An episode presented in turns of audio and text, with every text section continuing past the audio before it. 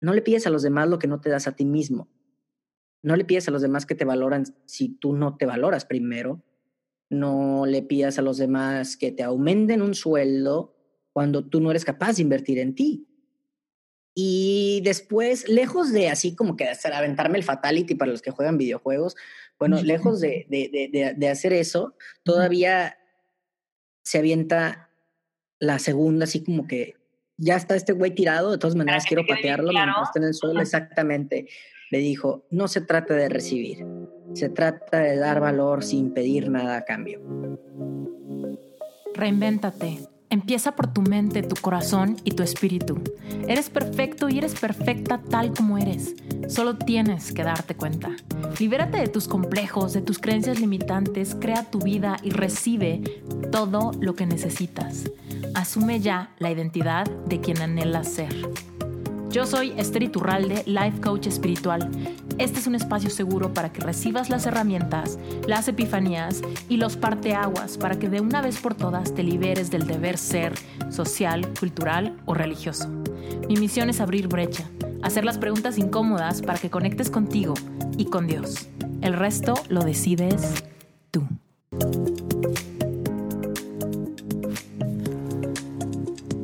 Gerardo Rodríguez, conocido como el cabrón de las ventas, tiene el podcast de ventas número uno en Latinoamérica. Su pasión es apoyar en el desarrollo de vendedores y emprendedores para que puedan cumplir sus metas.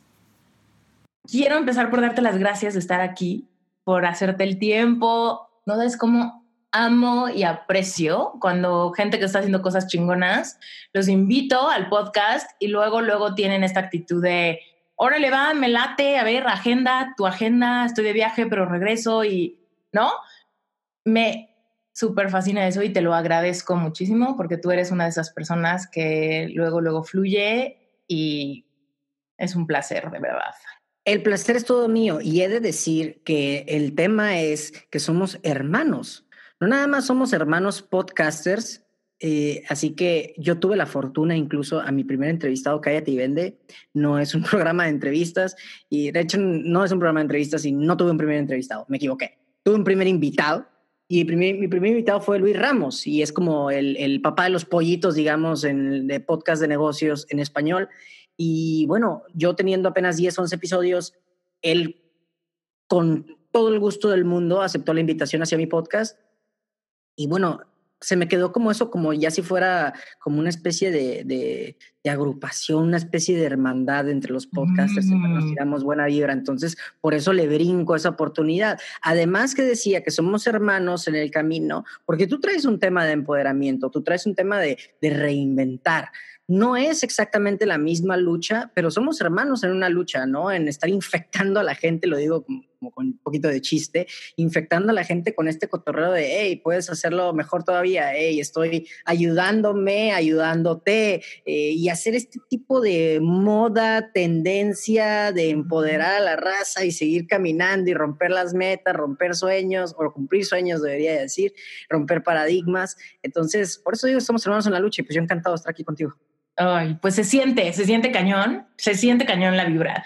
Te lo juro, no sabes cuántas veces, hay veces, bueno, obviamente también trato como de no engancharme, no creas que me engancho mucho, pero de repente sí es frustrante cuando, ¿qué onda? ¿Cómo estás? Me encanta lo que haces, yo hago esto, te invito, y me contestan como, háblale a mi asistente. Y es como, empecé diciendo, ¿cómo estás? Son ellos mismos, Esther, ¿eh? Son ellos mismos, no te dejes engañar. No tienen ningún asistente, son ellos mismos, no se ponen otro nombre para hacerse sentir más importantes. Dios, pero te lo juro que me dan ganas de decir eso. Dije así como, güey, empecé diciendo cómo estás. O sea, leíste, no leíste, ya sabes. Como un poco esa enojito instantáneo. Después no me engancho y digo, peace, peace and love. Mejor me voy por otro lado, ¿no? Pero, ¿sabes? Ahorita me hiciste tener un flashback durísimo. Yo cuando empecé a emprender, empecé a emprender, no es cierto. Cuando empecé a trabajar, yo entré a trabajar a Starbucks. Ok. Yo trabajé en Starbucks tres años.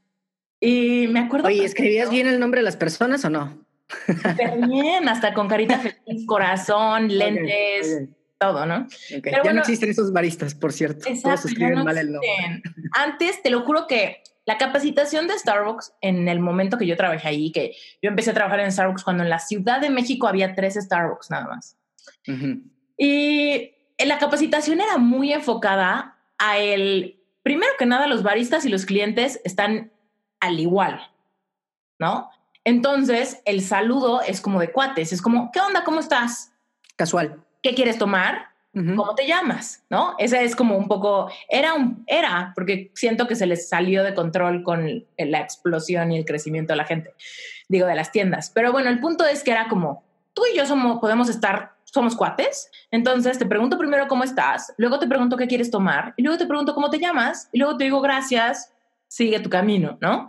Pero el punto es que yo decía, ¿qué onda? ¿Cómo, ¿Cómo estás? O buenos días, o buenas noches, o qué onda, o lo que sea. Y había veces que yo decía, hola, este, ¿cómo estás? O bienvenida, ¿cómo estás? Y me decían, capuchino grande. Y yo sonreía y decía, ¿cómo estás?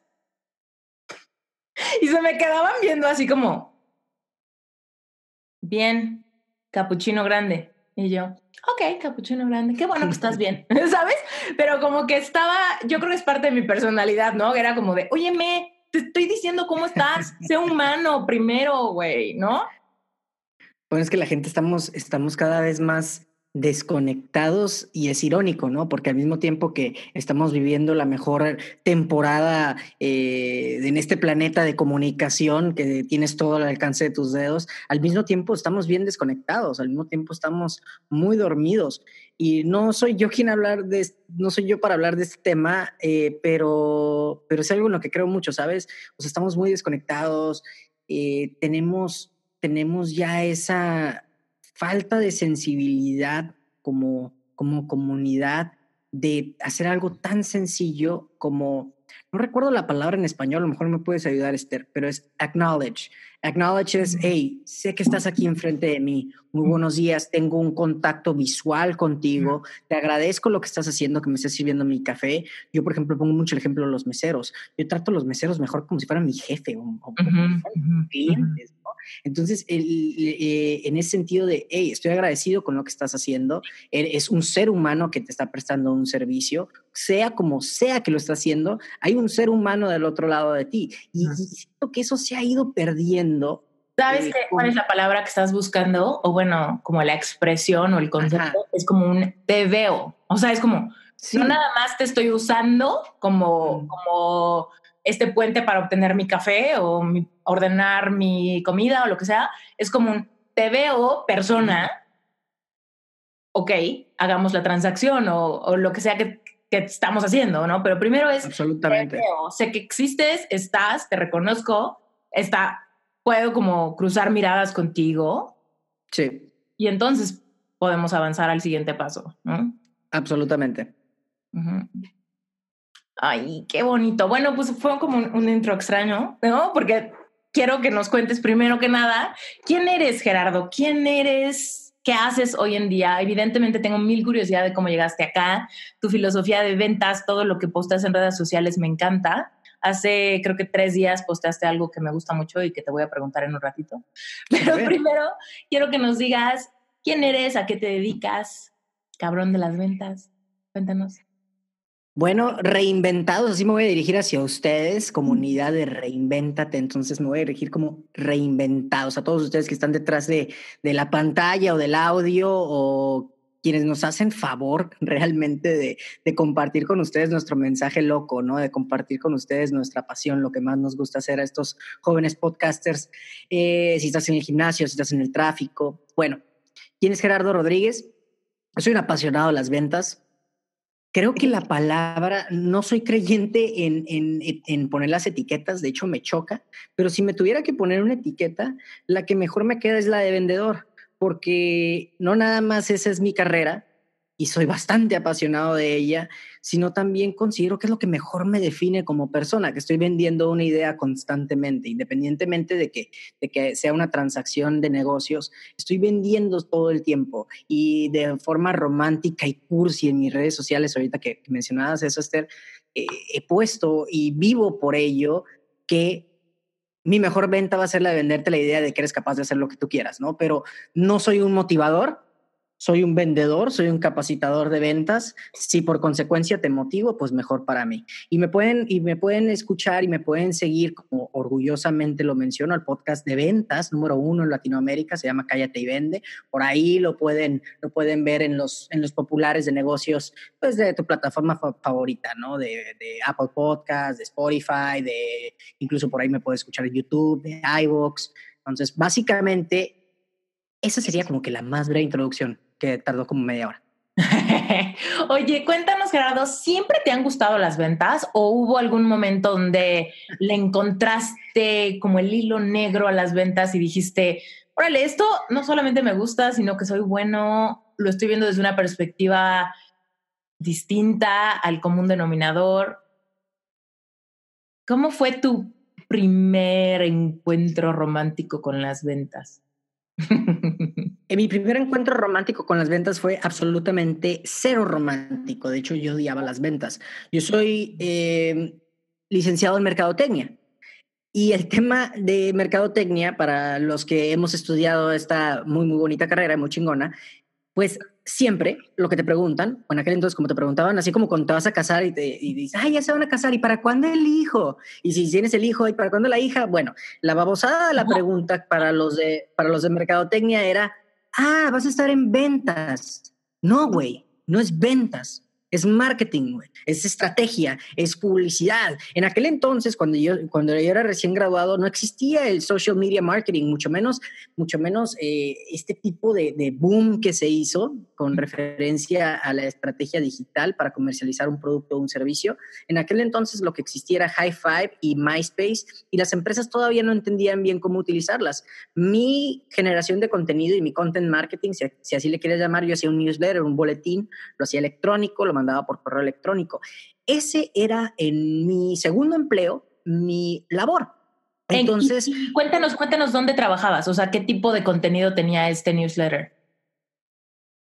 Ok, era una empresa, era una empresa de calibración. Vendía el servicio de calibración de metrología y equipos de medición. Para los simples humanos, que yo era un licenciado y no sabía ni madre de lo que estaba vendiendo, eh, se los pongo muy fácil. Las empresas, eh, que las fábricas que hacen productos los cuales están certificados, llevan alguna certificación de calidad o algo por el estilo, necesitan ser verificadas. Verificadas, es decir, si yo vendo tornillos, si yo vendo un vaso, por ejemplo, yo necesito medir que todos mis vasos midan exactamente lo mismo con una tolerancia de más o menos un centímetro, ¿no? Entonces, yo para hacer esa medición utilizo diferentes equipos, diferentes instrumentos, y esos instrumentos a su vez tienen que ser calibrados y certificados para que cualquier eh, auditoría que hubiera se pudiera comprobar que los equipos con los cuales se verificaba el producto final en efecto cumplían con la norma. ¿no? Entonces, esta empresa con la cual yo trabajaba hacía eso, brindaba ese servicio y aparte distribuía productos, equipos de medición, desde un multímetro digital hasta un vernier, un pie de rey, también conocido así en español, que es como una reglita, pero un poquito más precisa. Y bueno, eso era lo que vendía la compañía el contenido que yo, que yo eh, distribuía a través de este boletín mensual, pues era algún tip de metrología, eventos que venían, eh, eh, los, ¿cómo se dice? Como el, diccionario básico, la terminología básica de, de, un departamento de calidad y así sucesivamente, ¿no? Entonces, eso era lo que yo hacía. Eso era lo que a mí me gustaba hacer, la organización de eventos especializados, los trade shows, asistir a las expos, etcétera. Y bueno, un, pésimo día, un, día de muy mala suerte, se levanta mi compañera de servicio a clientes del teléfono. Eh, se levanta el tocador. Suena el teléfono y yo siempre he sido un doer. Yo soy alguien que hace las cosas. Yo disparo y luego apunto. O sea, eh, soy una persona de, de mucha acción, no la pienso mucho, para bien o para mal. La palabra que resume es atrabancadísimo. Entonces, siendo atrabancado como soy, estaba sonando el teléfono, pues lo voy a contestar, ¿no? Contesto el teléfono y para mi mala suerte va pasando el dueño de la compañía. Y el cabrón eh, eh, siempre caminaba súper rápido, como si llevara prisa. En cuanto me vio que levantaba el teléfono y dice, este güey, pues no es de levantar el teléfono, no, es una persona que está capacitada, esa es la realidad, no estaba capacitado para levantar el teléfono. Eh, y empieza a caminar más despacio el señor, ¿no? Entonces me escucha me escucha eh, levantar el teléfono, atender a un cliente, algo similar a lo que se le llamaría hoy por hoy una venta consultiva, es decir, haciéndole preguntas como qué es lo que está buscando al cliente, en qué le podemos ayudar, porque yo no sabía nada sobre los, los equipos que vendíamos. Y bueno, terminé esa llamada cerrando una venta muy por encima del ticket promedio de la compañía, por teléfono. Era algo muy raro.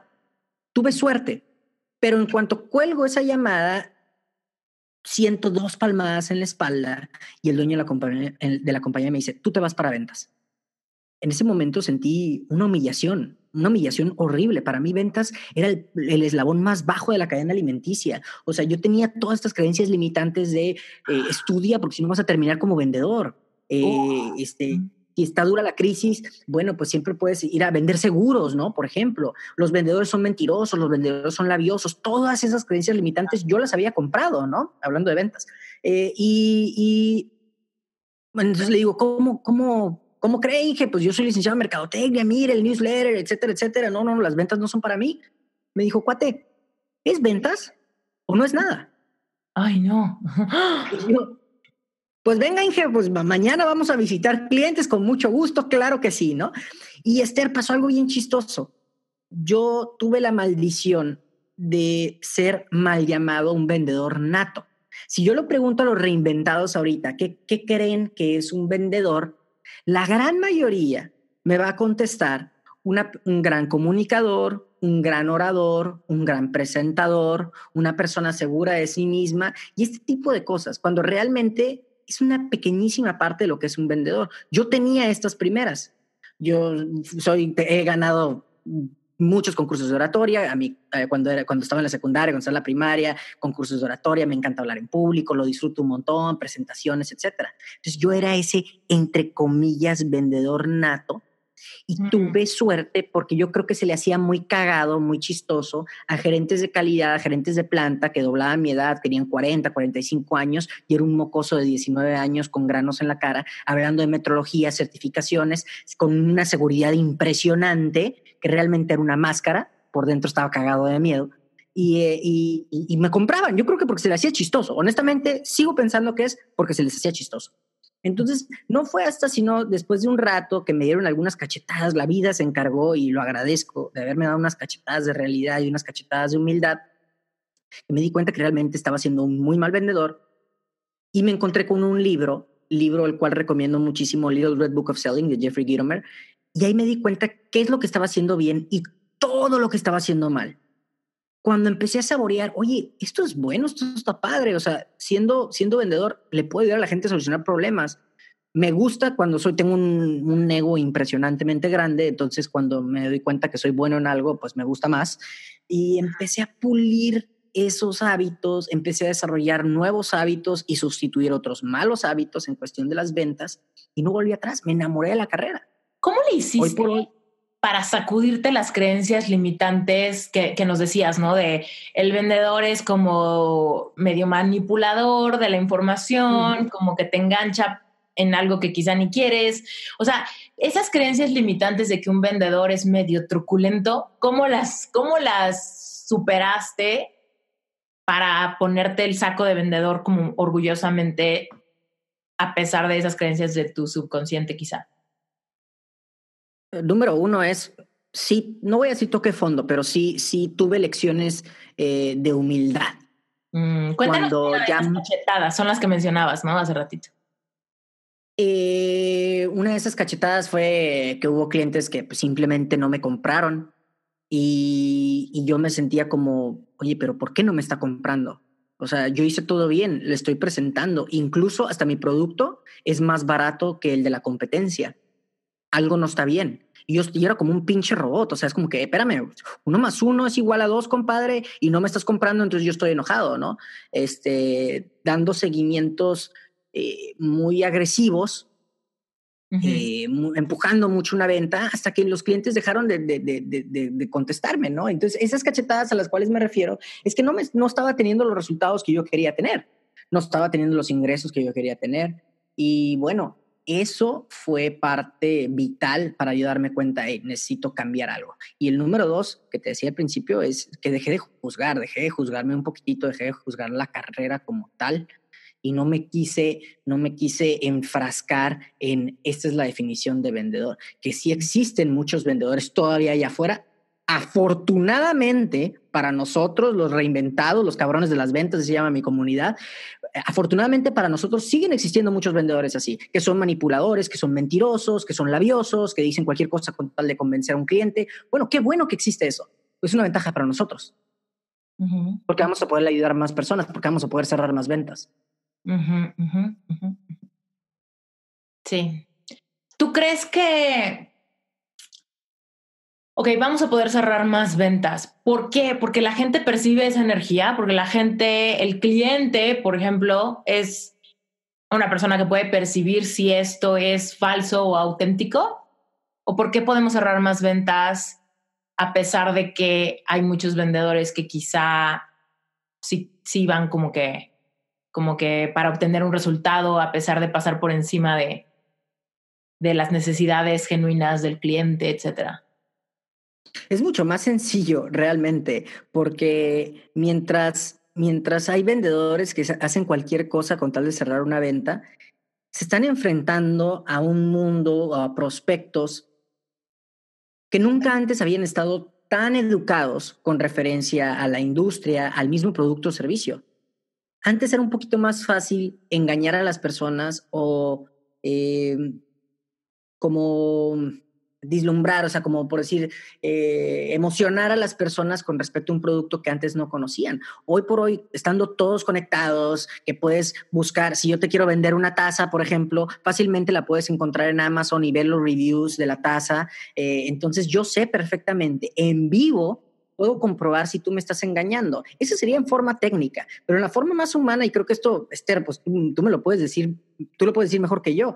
Las personas detectamos cuando algo no es genuino, detectamos a fuercita cuando el vato o la morra que está frente a nosotros no está siendo genuina, no está siendo verdadera, se está presentando una, eh, una máscara, aunque todos usemos máscaras, pues realmente está presentando una máscara y, es difícil conectar de esa forma. Te lo mm. resumo en una sola definición. Mi definición favorita de ventas es la transmisión de emoción de vendedor a comprador. ¿Qué emoción podemos transmitir? ¿Qué emoción podemos, cómo podemos conectar con el comprador si estamos haciéndolo desde una careta, desde atrás de una pantalla con una presentación de PowerPoint? Detrás de un catálogo, detrás de discursos eh, diseñados por el Departamento de Marketing en 1985, los cuales indican que nuestra compañía fue fundada en la Ciudad de México por allá de 1983 por el señor López en el estacionamiento de su casa cuando él tuvo una visión y nuestra visión es ser la mejor. Nada de eso conecta. Son discursos aprendidos que lo hizo alguien que evidentemente no conocía de conectar y evidentemente no sabía de ventas, entonces eso no conecta. ¿Por qué? Porque no es genuino. Y las ventas, así me digas que es business to business, B2B o B2C, eso es age to age, de ser humano a ser humano. Y para hacer eso necesitamos conectar. Mm, sí, totalmente. Estoy muy, muy, muy de acuerdo contigo. ¿Sabes? Te cuento una cosa que estaba reflexionando el otro día.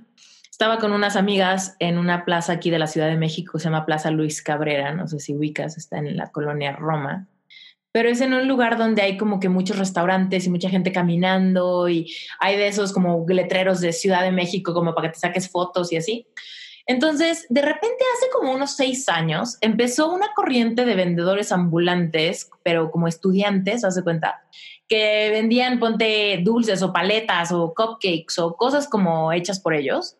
Y la forma en la que lo vendían era como llegar con alguien y decirle, hola amiga, ¿cómo estás? ¿Estás teniendo un buen día? Este, y tus zapatos son nuevos, ¿y por qué tan guapa hoy? Como que cosas así, ¿no? Entonces, como llegaban con un feeling como muy original, de repente como que te enganchaban y como que te daba risa y como que ya terminabas con un cupcake y con 100 pesos menos, ¿no? Pero eso ya tiene tiempo, ¿sabes? Como que ya pasó el momento donde eso fue innovador. Y hoy en día estábamos ahí en una banquita y llegaron, no te miento, como seis, ¿no? Estudiantes con el mismo show de, órale, ¿por qué tan guapa soy? Y nosotros, no, gracias, estamos platicando.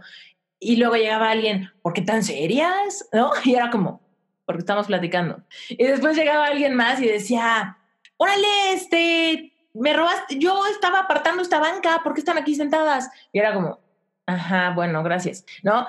Y me acuerdo que lo que platicábamos fue como, ya no hay autenticidad en esa estrategia porque ya la chotearon tanto que sabes que tienen como cuatro inicios. Y entonces justo lo que se perdió ahí fue como esa empatía de decir, ay, órale, tal vez es en serio, ¿no? O tal vez sí se le ocurrió este chiste que es solo para mí, ¿no? Y después ya te das cuenta como de, oh, ya me han hecho esto, este chiste 20 veces, ya me caíste gordo, ¿no? Y ahí es donde viene esta cosa de, a veces sí siento que le quiero ayudar a pagar sus estudios y a veces siento que nada más me quiere robar tiempo y me quiere manipular con una historia que quizá ni es cierta. Bueno, y, y, en este caso, pues no puedo juzgar a la mayoría de los, de los vendedores ambulantes que existen allá, pero me hiciste recordar el caso del, del mejor vendedor del mundo. ¿Te acuerdas? El, el, el, muchacho que vendía empanadas en Acapulco era. ¿Te acuerdas de ese caso? Fue muy viral hace que como unos años. ¿No te acuerdas de eso, Esther? Estás en la época del internet, maldita sea. Este, estoy seguro que muchos inventados se van a. No, sí, es, era, eh, se hizo súper viral hasta Telmex, creo que fue Elías Ayud que, estaba buscándolo para, para, para, para darle empleo en, Telmex. Fue, creo que esto debe haber sido hace unos, yo creo que unos tres años. Era un cuate, era un joven, muy joven, haber tenido unos 15, 16 años que vendía empanadas en la playa. Estoy mm. seguro que tu audiencia se va a acordar de esto. Fue bastante, bastante viral. Eh, y tenía un video que la gente que estaba en la playa lo estaba tomando porque el morro estaba bien cagado, o sea, cagado me refiero a chistoso. Y como estaba chistoso, el, el, señor, bueno, el joven tenía un discurso de ventas aprendido en diferentes idiomas. O sea, el cuate convencía en español, en francés, creo que en alemán también. Lo hizo como en tres o cuatro idiomas diferentes, para no echarles mentiras. Lo interesante era que, que él decía cosas muy seductoras como y usted sentirá en su gran y selecto paladar como el aroma a, no sé, de la empanada se deshace, todo ese tipo de, exactamente, ¿no? Eh, incluso hasta daba una muestra gratis o si no es de su total agrado, yo le voy a regresar su dinero y lo decía en diferentes idiomas. Ahora, ¿qué es lo chistoso de esto y por qué? Yo no creo que sea el mejor vendedor del mundo específicamente, pero sí creo que es el mejor presentador del mundo. Y ahí les va la diferencia. La diferencia es que el señor tenía diferentes discursos en diferentes idiomas. Era chistosísimo ver a un muchacho tan preparado para vender su producto que hasta podía hacer el discurso en tres o cuatro idiomas diferentes. Y lo curioso, y si ustedes ven el video de este vendedor, conectaba porque en su cara se notaba que si bien su presentación era un chiste, de alguna forma chusco, vaya, tenía una sonrisa. Era, voy a, voy a permitir decir algo, algo de lo cual no estoy este, calificado, pero se notaba como que tenía un alma muy bonita. Mm. Y lo puedes notar a través del video. Ves sus ojos, ves su cara, ves su sonrisa y estás viendo a una gran persona.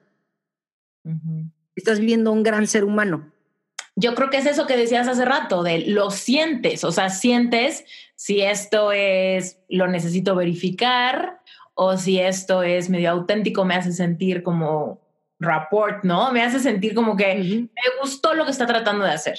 Igual y sé que esto está súper estudiado, ¿no? Pero, pero lo que percibo es como querer apoyar como sus ganas, su creatividad, su go the extra mile, aprende otro idioma, o sea, como que genera también un tema como de respeto creativo que también te puede hacer decir, güey, sí me rifo por tu empanada. Es que no tiene nada de malo estar preparado, no tiene nada de malo prepararse, no tiene nada de malo hacer la tarea. En ventas lo conocemos así, hacer la tarea quiere decir investiga sobre tu prospecto, investiga sobre la empresa, el negocio de tu prospecto. El cliente ideal. Algo por el estilo también, ¿Qué, ¿qué noticias, qué entorno existe alrededor de tu cliente y de su operación? Eh, por decir, si tu cliente, hablando un poquito de business to business, si tu cliente eh, hace camisetas, fabrica ropa y ahorita sabes que el nuevo gobierno trae, no sé, una reforma laboral, es un ejemplo, lo estoy inventando, eh, trae una reforma laboral que va a impactar directamente la industria textil en la frontera de México. Entonces, bueno, tú como experto en tu industria y que sabes que hay un entorno ahorita un poquito turbulento con referencia a tu prospecto, realmente te estás preparando con preguntas, realmente estás preparando con, oye, mi servicio, mi producto te puede ayudar en este posible caso, ¿no? Que se está preparando con esta reforma que, que acabo de hacer el ejemplo. Entonces, eso es hacer la tarea. Prepararse no tiene nada de malo. O sea, lo enseño en el podcast, lo enseño en mis cursos, lo enseño en mis talleres. Las, la, hablando específicamente del tema de ventas, es una ciencia.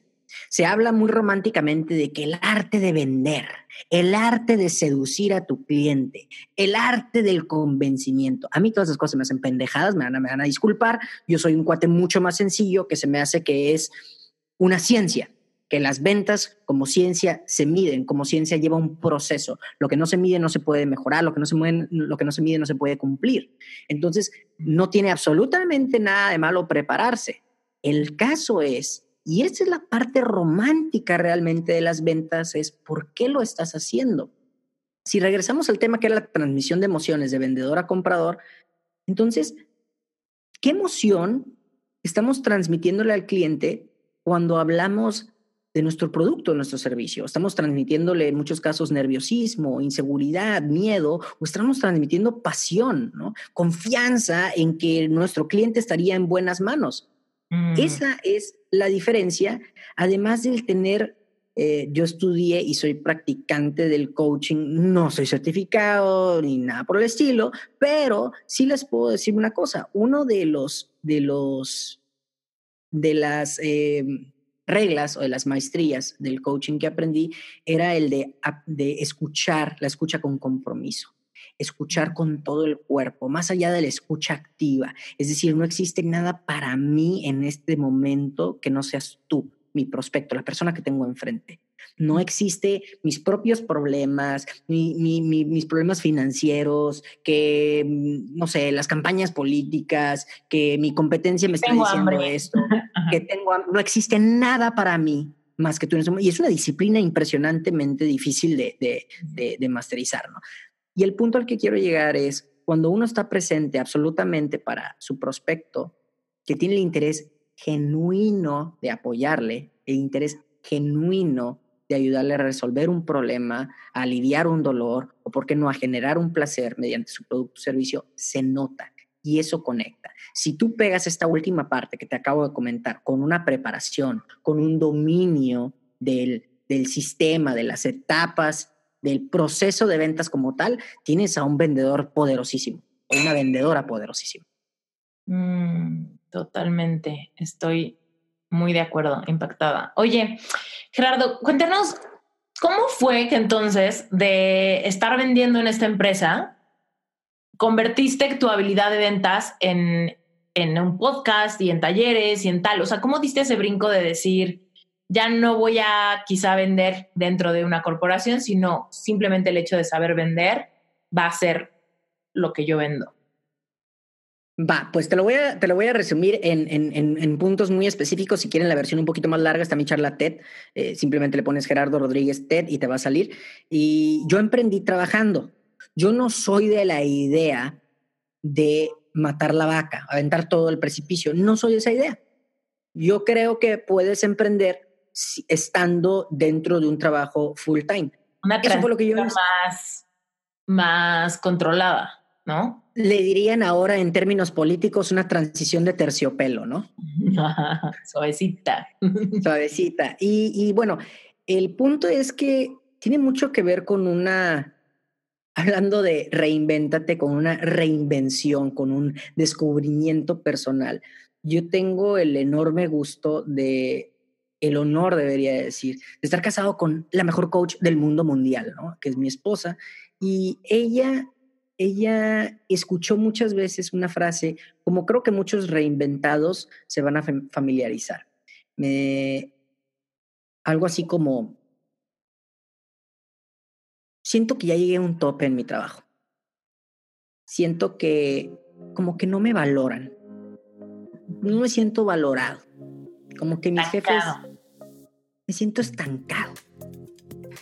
yo creo que por millonésima ocasión que dije esta frase, ya hasta la madre estaba Dania y me dio un madrazote con un sartén y el sartén venía en forma de esta frase. Me dijo, no le pides a los demás lo que no te das a ti mismo.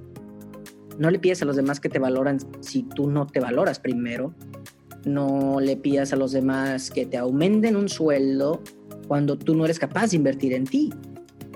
Y después, lejos de así como que hacer, aventarme el fatality para los que juegan videojuegos, bueno, lejos de, de, de, hacer eso, todavía se avienta la segunda, así como que ya está este güey tirado, de todas maneras quiero patearlo mientras está en el suelo, exactamente. Le dijo, no se trata de recibir, se trata de dar valor sin pedir nada a cambio. Relevante Espiritual es un espacio seguro, es una membresía mensual, es una plataforma online. No importa dónde vivas, no importa si no puedes estar en vivo. Lo que importa es que tengas acceso a Internet, que te guste estudiar, que creas en Dios, que quieras familiarizarte con el uso de las leyes universales, que quieras ejercer una conciencia plena en el día a día y que estés listo para hablar de temas que no se hablan en la iglesia vamos a hablar de temas que pueden ser un poquito controversiales, temas que pueden ser un poquito complicados, pero en este espacio seguro se trata de que reflexionemos sin juicio, compartamos y simplemente empecemos a hacer eso que dice la Biblia, escudriñarlo todo y retener lo bueno, pero sin penas, sin juicios y sin tapujos. Te invito a que te unas a este proyecto. Hablemos de temas relevantes desde una perspectiva espiritual. Te platico, Relevante Espiritual es una membresía. Es una membresía mensual. ¿Qué quiere decir? Que cada mes tú vas a tener acceso a una plataforma donde vas a encontrar una masterclass semanal donde yo te voy a hablar en vivo al respecto de temas relevantes para nuestra vida. Como ya te comenté, vamos a hablar de sexualidad, de relaciones conscientes, de familia, cómo poner límites, cómo realmente tener una práctica espiritual en nuestra vida, cómo sentir la presencia de Dios con nosotros, cómo podemos orientarnos cuando estamos batallando con emociones negativas como celos, envidia o una depresión, tristeza, melancolía qué hacer y cómo recurrir a nuestra espiritualidad cuando tenemos que tomar decisiones bajo presión y no sabemos cómo hacerlo. ¿Qué hacer cuando tenemos miedo a algo? ¿Qué hacer cuando tenemos heridas del pasado que no sabemos cómo sanar? De esos temas se van a tratar las masterclasses que van a ser en vivo cada domingo. Para más información de Relevante Espiritual, entra a mi página web esteriturralde.com diagonal relevante espiritual, así como suena con doble E, relevante espiritual, todo junto. Y fue, fue de esas cosas, Esther, que fue en el momento adecuado, el lugar adecuado, con la mentalidad y la emoción adecuada, que, que yo me di cuenta. Ahora, es una serie de digamos que es una, operación compleja con diferentes ingredientes, esto que te acabo de mencionar, más mi gran pasión por las ventas, más que soy un locutor frustrado, más que me quedé, oye, bueno, vamos a ver a qué sabe este cotorreo. ¿Por qué no hacer un podcast? Eh, eh, me, puse a investigar un poquitito, se me hizo más fácil y esa es la realidad. Es, es, es más fácil producir un podcast de audio que, que un video, que algo de video. Por lo menos bien hecho, ¿no? Y, y me, di cuenta, rascándole un poquito más con, con el equipo de, de, mi esposa, que tiene una agencia de marketing, se llama Intex Marketing, y rascándole ahí nos dimos cuenta que el podcast está en, pañales en Latinoamérica. Si bien el podcast no es algo nuevo, es algo que está en pañales en Latinoamérica. Falta muchísimo. En Estados Unidos todo el mundo tiene un podcast, prácticamente todo el mundo tiene un podcast, pero en, en, Latinoamérica no. Entonces, aquí, por ejemplo, tú y yo que estamos en los primeros lugares, que ahorita estamos en los más populares en, en Apple Podcast, por ejemplo, madres, o sea, estaríamos, seríamos mega hipermillonarios, ¿no? O sea, los podcasters que están en ese nivel, con ese nivel de audiencia en Estados Unidos, tienen enormes proyectos. Entonces, y eso, eso te hace comparar un poquito sobre cómo está el nivel ahorita de, podcast en Latinoamérica. Y por eso decidimos ese canal. Y hoy por hoy, y esta es la parte que se me enchina la piel de platicarlo, hablábamos de cuál era la meta, cuál era el propósito, hablando de cosas tan, tan poderosas como esa. Mi propósito es y será la de levantar la bandera de las ventas que los vendedores no somos mentirosos, no somos labiosos. Defender, digamos, limpiarle el nombre. Y hablando de propósito, se me vino esta imagen a la mente y esa es la parte que se me enchina la piel. No sé por qué. No me juzguen porque se me vino esta imagen a la mente, pero se me vino y se vino muy fuerte, muy clara. Imagínense que, que, que como un sueño muy vivido, ¿ok? Ok. Se me vino a la mente una mujer. Se me vino a la mente una mujer afligida, o sea, una cara triste, hasta imaginé que estaba lloviendo. O sea, puedo notar perfectamente y si cierro los ojos veo la imagen súper nítida. Puedo escuchar la lluvia, puedo ver qué hay detrás de la mujer, puedo ver, puedo ver todo. La mujer está triste y está afligida porque es una madre de casa soltera y le esperan dos hijos en casa y no tiene el sustento económico suficiente para darles de comer ni mandarlos a la escuela. Y en ese momento dije, si por un tip que se eh, compartió a través del podcast, a través de Cállate y Vende, si por un tip le puedo ayudar a esa mujer o a una mujer en esa situación, todo habrá valido la pena. Todo habrá valido la pena. Me llena de emoción decirte que fue cagadísimo esto. Recibí, recibo y leo todos los inbox que me mandan, a veces me tardo muchísimo, pero me llegó este mensaje, me dijo Gerardo, yo sé porque iniciaste esto, yo sé que te imaginaste a una mujer como la que les acabo de describir. Y quiero que sepas que ya lograste ese propósito. Soy yo esa mujer que gracias a unos tips que diste tú, puedo darle el sustento económico a mis hijos. Y nada más quiero decirte que lo has logrado, que muchas gracias. Te lo juro, Esther, mm, o sea, quiero llorar de la emoción que me causa eso. Fue, fue choqueante yo ya sabía porque he recibido miles, miles de mensajes de Gerardo, muchas gracias, etcétera, pero no que me lo dijeran así, soy yo esa mujer que te imaginaste. Fue fuertísimo para mí, fuertísimo, fuertísimo. Y eso te habla de, madres, ¿estoy cansado? No, no estoy cansado. Son las dos de la mañana, vamos a grabar, chingue su madre. Hay gente que puede beneficiarse de esto, ¿no? Y hablando ya para cerrar, porque si no me paras, voy a agarrar el micrófono y me voy a dueñar de Este, eh, de eso, de dar valor sin pedir nada a cambio, les puedo decir que es la mejor técnica de ventas que existe. Les puedo decir que yo em, empecé, una vez que empecé a regalar mi trabajo, me llegó más trabajo que nunca. O mm. sea, me, me, contratan para, para, capacitaciones, para conferencias, sale el libro en verano, va a ser un bestseller, lo puedo decretar en este momento. Este, es algo, es algo impresionante cómo todo es una consecuencia de realmente, de forma desinteresada, haber tratado de ayudar a las personas. Porque recuerden, amigas y amigos, que yo hice todo esto sin necesidad económica.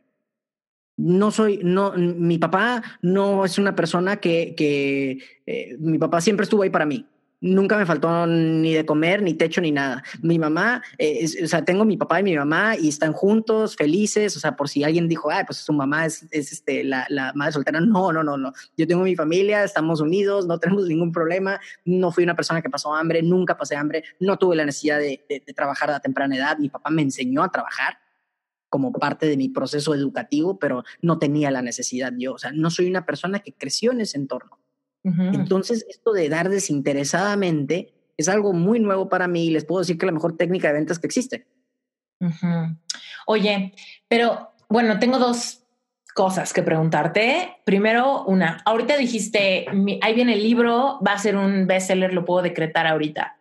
¿Qué piensas tú al respecto? ¿Cuáles son tu, tu, sistema de creencias en cuanto al poder de tu, de tu mente para lograr las cosas que te propones. O sea, yo sé que en el Inter hay como, pues, vender, ¿no? Como, como lo decías hace rato, pues igual y vas a dar, ¿no? Tu contenido desinteresadamente y quizá te va a llegar más trabajo a través de eso. Hay como mucho en ese proceso, pero ¿qué piensas tú al respecto de controlar como estas emociones, los pensamientos, la negatividad, etcétera, para entonces potencializar tus resultados? Miren, voy a aventar pedradas y voy a aventar pedradas porque soy el primero en levantar la mano. Yo, yo hablo y levanto la mano y digo, yo soy pobre de mente, así como los, como los alcohólicos, como los drogadictos que, dicen, bueno, yo soy, yo soy alcohólico, o sea, que, y tengo 10 años sin tomar, ¿no? Pero es como esa labor de conciencia. Eh, bueno, yo soy pobre de mente y tengo años sin ejercer, pero, pero sigue a, a veces tratando de Sí, pero sigue a veces tratando de salir ese, ese, esa parte, esa sombra, por decirlo de cierta manera, en mí, ¿no? Sigo a veces teniendo muchas dudas, me siguen saliendo muchos miedos, pero, pero es ahí donde me anclo al, al propósito, es ahí donde me anclo y me conozco a mí mismo. Hace poquito dimos, Esther, regresando a tu pregunta, hace poquito dimos un, un taller en Nueva York para un multinivel. Fue una experiencia increíble es la primera vez, es el primer evento que hemos tenido de forma internacional. Eh, todo ha sido en México hasta ahora y fue una experiencia única en la vida, única y estoy agradecidísimo de hacerlo. ¿Cómo se sintió? Cuéntanos, mira, sabes, yo siempre en el podcast, cuando alguien cuenta que hizo algo padre o que pasó como un, un y dio un salto en su, en su profesión, en cuanto a sus logros, en cuanto a sus triunfos, siempre pregunto cómo se sintió, porque yo le digo muchísimas veces a la audiencia que es como, puedes anclarte a la emoción de aquello que quieres vivir aún antes de tenerlo, para que puedas como atraerlo más fácil. O sea, si tú te puedes ver ahí, vas a poder llegar ahí. Pero para verte ahí, quizá tienes como que probar un poquitillo de cómo se va a sentir. Totalmente de acuerdo contigo, y, pero te voy a ser súper honesto, ¿eh? Te voy a ser súper honesto. Se sintió irreal. Yo no me la creí. O sea, y, y está muy cagado porque eh, tuvimos que hacer esa labor, Dani y yo, de, bueno, más bien Dani tuvo que hacer esa labor conmigo de que, oye, esa, ¿te has dado cuenta de hasta dónde está llegando esto? ¿Te estás dando cuenta de lo que está pasando? ¿Te estás dando cuenta de las vidas que estás tocando. Y yo, espérame, espérame, o sea, yo soy un cuate que empezó, sí, con un propósito, sí, con una meta, pero soy un güey que, pues, no sé, pues graba en su casa en pijamas, o sea, no, no, no, no, no estoy listo para eso, ¿no? Dice, no, o sea, ni, ni Dania ni yo sabíamos lo que, lo que íbamos a lograr. Y lo más cagado, lo más cagado, Esther, es que sabemos que no hemos llegado ni a la mitad. Por eso te digo que la sensación es como irreal, porque era como, está padrísimo, estoy profundamente agradecido, estoy honrado, honrado realmente de que me permitan ayudarles en, diferentes partes del mundo, que valoren tanto mi trabajo, que valoren tanto mi lucha, que me permitan apoyarles en su proceso de desarrollo como vendedores. Es, y era algo surreal, ¿no? Pero al mismo tiempo es y esto es apenas el principio. Mm. Y esto es apenas el principio. Muchas gracias, estoy honrado. Vamos por más, ¿no? Mm. Físicamente, ¿cómo se sintió en tu cuerpo? O sea, por ejemplo, estabas a punto de dar tu conferencia, tu masterclass o lo que sea. ¿Cómo se sentía en tu cuerpo? ¿Había como mucha energía? ¿Había mariposas en la panza? ¿Había mucho nervio? ¿Había... ¿Qué había? Fíjate que, que yo me pongo muy nervioso y disfruto los nervios previo a una conferencia, previo a un taller, me pongo muy nervioso, pero disfruto mucho los nervios. Siento que, que, que, me siento vivo, vaya. Nervios. Porque es energía, a fin de cuentas. Eh, sí, es que, es que es energía, a fin de cuentas, ¿no? O sea, eh, si tú te sientes nervioso, piénsalo de esta forma. Para hacer lo que, vas, lo que sea que vayas a hacer, ¿no? Este, piénsalo de esta forma. Quiere decir que tienes mucha energía. Entonces, simplemente es aprovechar esa energía para hacer lo que quieres hacer. En este caso, dar un taller, una conferencia, correr un maratón, qué chingados sé yo, ¿no? Entonces, el, ¿cómo me sentí? No me sentí nada nervioso. Nada nervioso. El pecho, eso sí, no me cabía en la habitación. No cabía, o sea, tenía el pecho inflado a madres. Yo creo que nunca me he parado tan derecho en toda mi vida.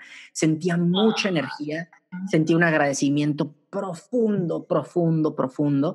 Sentía la energía en la habitación. Eran, eran personas con muchísima energía, con historias muy fuertes, muchas de ellas, pero con una energía en la habitación que dices tú, madres, esto solamente puede pasar a alguien que está conectado con su propósito, con su meta, con lo que chingados viene a hacer al mundo, ya sea porque lo descubrió o porque lo decidió.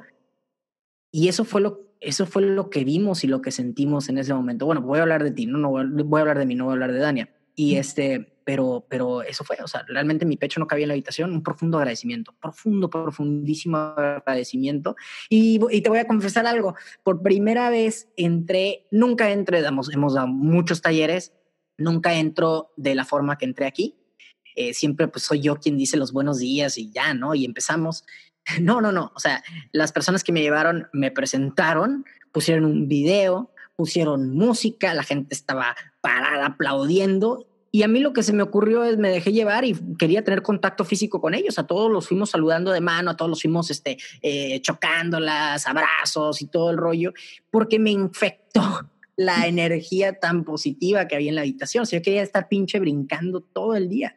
Se me pasaron las seis horas de entrenamiento como si fueran, como si hubieran sido diez minutos. Eso, eso, eso, yo creo que eso, eso fue lo que sentí. Ya no sé qué más decirte. No, me encanta, me encanta, me haces conectarme. O sea, me haces, me haces conectar con esa sensación, ¿sabes? Oye, y por ejemplo, cuéntanos si después de estos como grandes picos de adrenalina, de triunfos, hay un bajón, cuando menos de cansancio. Uy, sí, sí, eh, he entrado a esa, a esa, hay un, hay un, hay un meme muy bueno de, de, de Hulk, que en la de Avengers, creo que fue la primera de Avengers, ¿no? Cuando le dice como ¿quién fue? Capitán América que le dice al doctor Banner, eh, ¿cómo le haces para controlar tu enojo, ¿no? No sé si es, si, si, si, recuerdas esa escena cuando está a punto de convertirse en Hulk, ¿no? Y le dice, ese es el secreto. Yo siempre estoy enojado y se, se, convierte en Hulk, ¿no? Está muy chistoso. Bueno, el secreto es que yo siempre estoy cansado. Ese es el secreto. este, porque, porque trabajo, no sé, yo creo que sin mentirte, unas 14 horas al día, trabajamos sábados, trabajamos domingos, viajamos mucho. Este, este último viaje a Nueva York fue bastante, bastante pesado para mí, me dio como una especie de alergia así medio rara y llegué con una migraña muy, muy fuerte. Entonces, el secreto es de que sí, realmente estoy muy cansado. Este, a veces se me nota físicamente, a veces se me ve, si me, si me ve en la cara, ay, te ves pinche cansado, pero la realidad de las cosas es que deja de importar, pasa a segundo plano. Yo solamente lo puedo comparar, sé que me van a llover tomatazos de los reinventados, que si quienes son mamás o papás, pero yo solamente lo puedo comparar con eso, porque típico, ¿tú, tú, tú tienes, tienes hijos? No. Ok, bueno, pero, pero no me vas a dejar mentir. Cuando, cuando ves a los papás todos jodidos en la mañana, que llegan, no sé, a la oficina, lo que sea, ¿no? Ay, es que la niña, el niño no me dejó dormir, estuvo llorando toda la noche, ¿no? Entonces se ven como unos zombies, están todos jodidos y al mismo tiempo es, ay, pero es lo más hermoso que ha pasado en mi vida, te lo recomiendo ampliamente que tengas un hijo y la chingada, espérate compadre, si me voy a ver como tú, pues no quiero, muchas gracias, ¿no? Pero ¿por qué pasa eso? Porque realmente la sensación física pasa a segundo plano, ¿no? El hecho de estar cansado, no estar cansado pasa a segundo plano porque hay un amor enorme hacia la, hacia la criatura, ¿no? Hay una conexión mucho más allá de lo que puedan ser dormir las seis, dormir las siete horas diarias. Bueno, pues eso es lo que realmente pasa con, conmigo, o sea, cuando logramos conectarnos, Dani, eh, Dani y yo hemos grabado a las 10, yo he grabado a la una de la mañana. ¿Por qué? Porque cuando estás conectado con eso pasa a segundo plano realmente pasa segundo plano. Y hay veces que acabamos de grabar un episodio sobre, sobre motivación. No, insisto, no me considero motivación, pero tratamos de resumir qué, qué, qué es lo que, qué puntos pudiera haber para, para apoyar en ese sentido. Y, y me pongo a pensar, o sea, ¿qué pasa si descanso? ¿Qué pasa si mejor tiro la toalla? ¿Qué pasa si ya mejor dejo esto? ¿Qué pasa si mejor me concentro en cosas que son más fáciles? ¿Cuáles son las consecuencias de que yo tome una decisión así? Entonces, cuando me empiezan a llegar las imágenes de... ¿Como cuáles, como cuáles serían las, las consecuencias que tú visualizas en tu vida que te meten más gasolina para no irte por ese camino? ¿Qué, qué te imaginas en esa Una, posibilidad? Me, me, imagino, me imagino tres. La primera es no darle el nivel de vida que mi esposa se merece. O sea, yo, yo, parte de mi propósito, lo he dicho, lo, he dicho muchas veces al aire, es que, es que yo, y se lo digo a ella también de forma romántica, todo es una venta. Bueno, pues yo hago mi postventa todos los días de mi matrimonio, o trato de hacerlo por lo menos, eh, de servirla a ella. O sea, de que parte de mi propósito es servirla a ella como tal, un, un, ese, tema de, de servirla.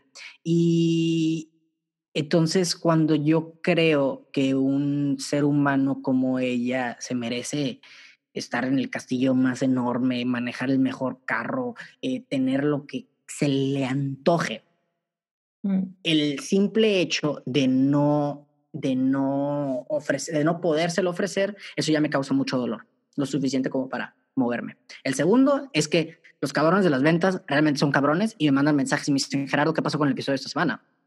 Por ejemplo, esta semana me, atrasé porque por el viaje y, la raza lo reclama, ¿eh? O sea, es como que, oye, ¿qué onda? ¿No va a subir el episodio o qué? ¿Dónde están mis vitaminas de la semana? ¿Qué pedo? Ajá. Sí, no, pues son cabrones, he creado unos monstruos, me encanta, los amo, pero, pero, pero ese es, esa es una consecuencia eh, y, me causa dolor. Porque, porque, y lo amplifico, vaya, o sea, si quiero ser responsable de esta técnica que estoy utilizando, por si alguien la quiere utilizar, o sea, dibujo la imagen y la amplifico.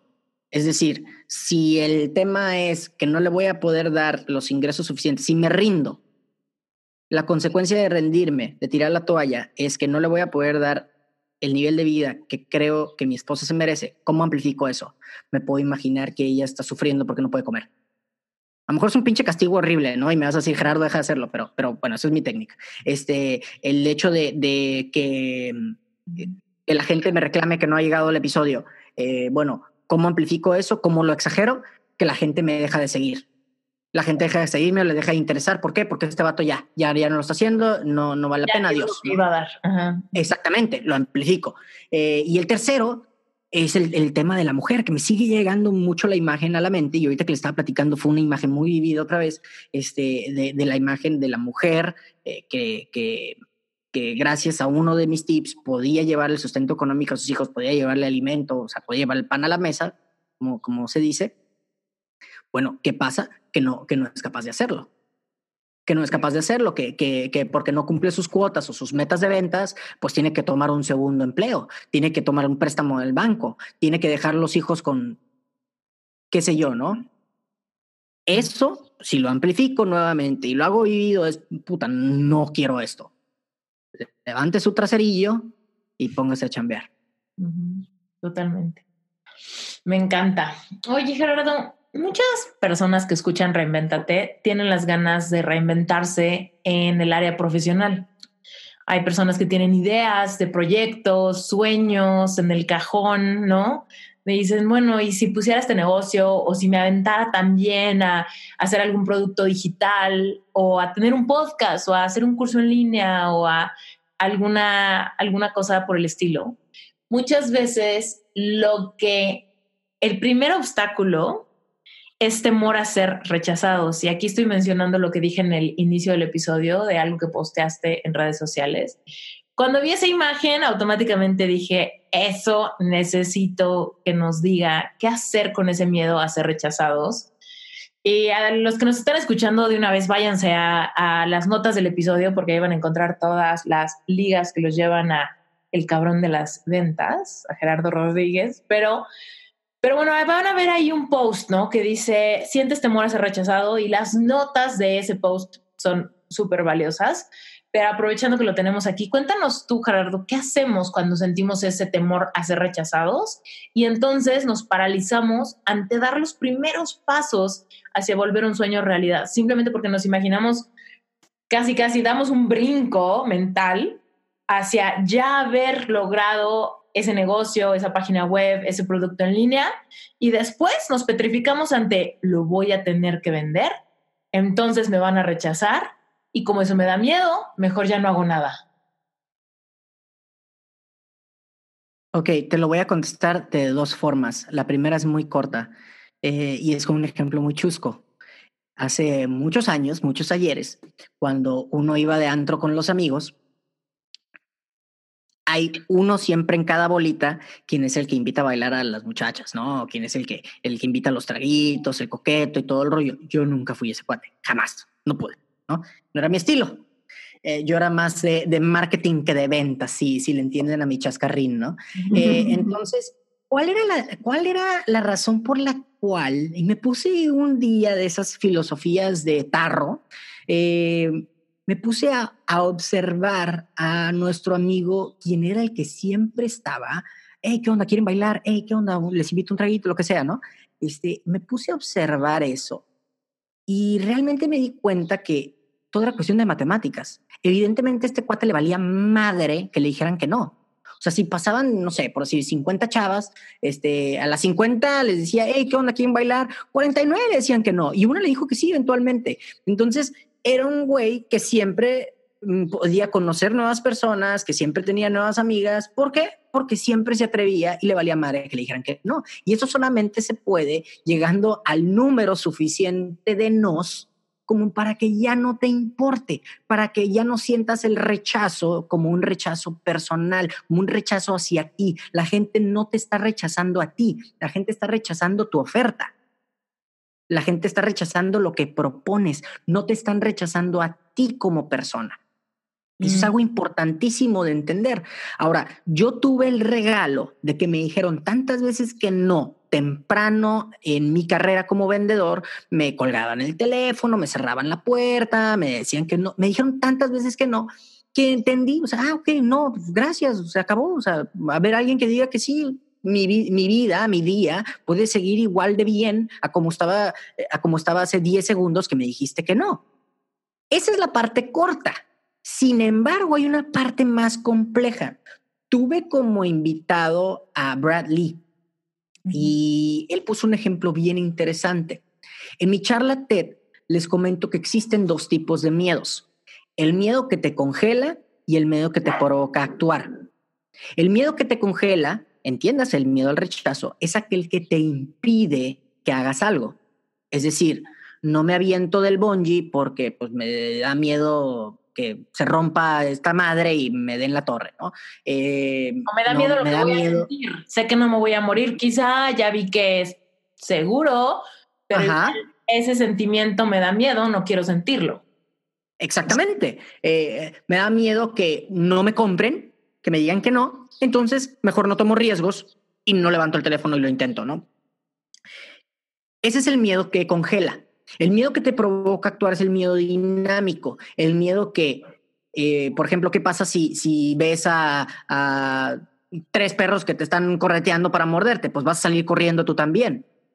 El miedo eh, que el, momentáneo, el momento eh, de, en que una mujer es capaz de levantar un carro porque su hijo está atorado ahí abajo de, no sé, del, coche, y el, miedo es el miedo es más grande el de perder a la criatura el de que su niño o niña eh, muera a que a romperse la espalda. Ese es el miedo dinámico que te provoca actuar. Entonces regresando al ejemplo de Brad curiosamente también hace el ejemplo con la mujer.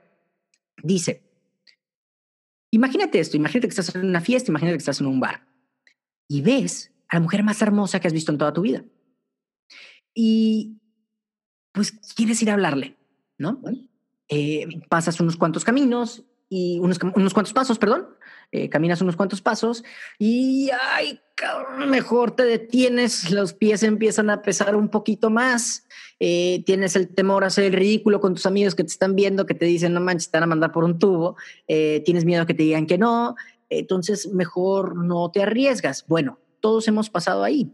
Yo sigo teniendo ese miedo, dice Brad. Yo, Gerardo, sigo teniendo miedo eh, en, cuestión de las ventas. Pero ¿cuál es el truco? Que alimentas un miedo dinámico. En el caso de la chava en el bar o de la fiesta, como Brad ejemplificaba, el alimentar el miedo dinámico era, ¿y qué tal si es el amor de mi vida? ¿Y qué tal si voy a pasar la mejor noche de mi vida con ella? ¿Y qué tal si es la madre de mis hijos? ¿Qué tal si es una mejor, puede ser mi mejor amiga, mi esposa, eh, mi, mi, ¿cómo se dice? Mi, mi soulmate. Y ese es el último día que la voy a ver porque va a tomar un viaje mañana o simplemente no me la vuelvo a encontrar. Estaría muy pendejo yo si no hago nada al respecto, ¿verdad? es como evocar el que te dé más miedo el resultado de no tomar acción al miedo a tomar la acción. Exactamente. Alimentas y te enfocas en el miedo dinámico y levantas tu trasero y haces algo al respecto. Esa es la clave, ¿no? Este, cual, que el, miedo puede eh, ver, puede venir, manifestarse de diferentes maneras. Los cobradores de Coppel, eh, la renta, eh, la colegiatura de los, de los hijos, todos esos son miedos. Es como que, a ver, bueno, levanta ese teléfono, compadre, porque pues, si no, tus hijos se van a quedar sin estudiar, ¿no?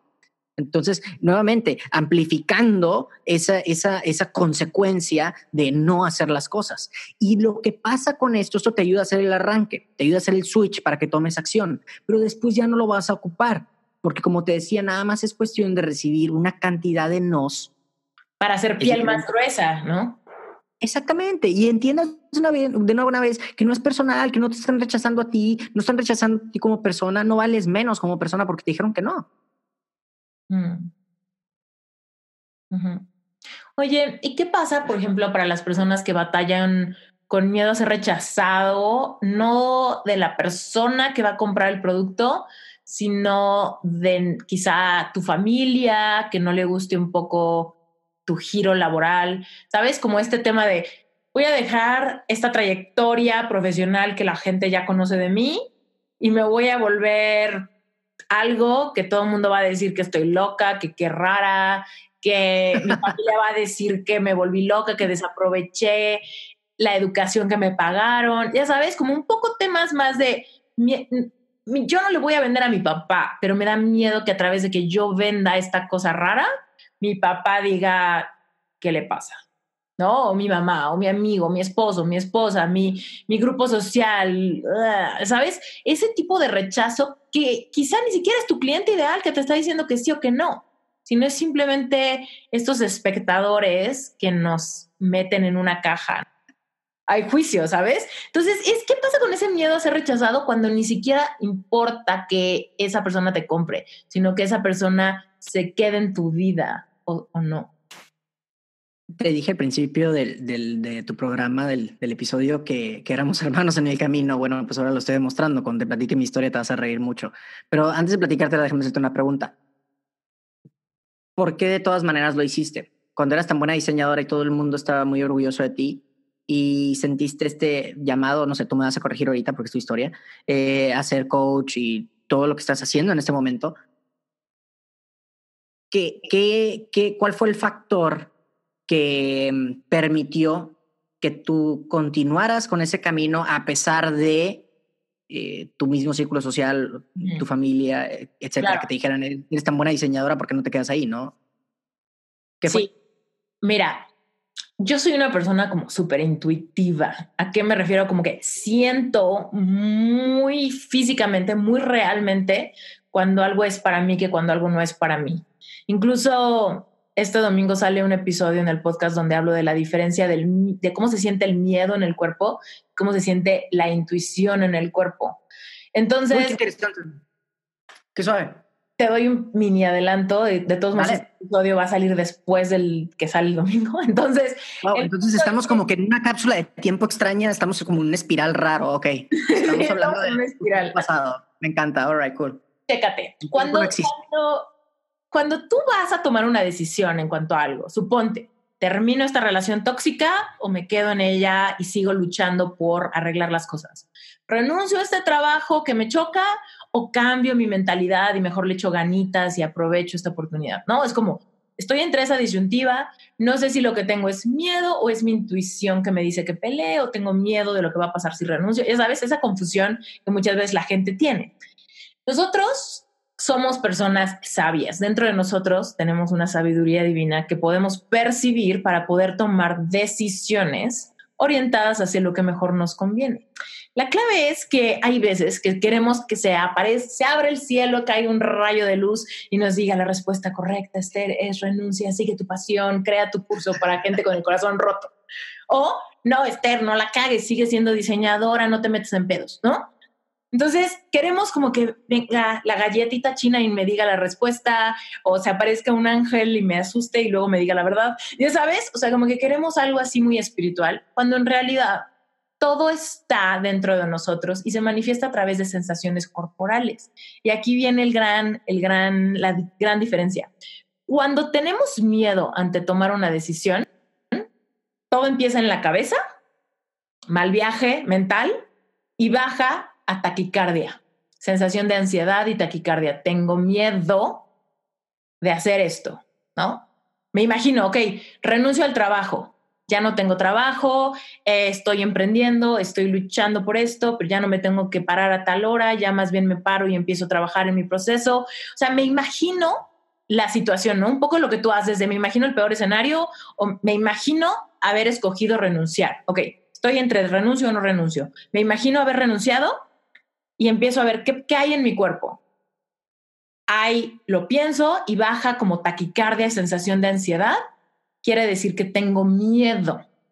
Pero si lo que siento son movimientos viscerales, si lo que siento es que mi panza se contrae o tengo mariposas en la panza o tengo movimientos viscerales que básicamente son los intestinos y dan ganas de ir al baño, del número dos, eh, es tu intuición.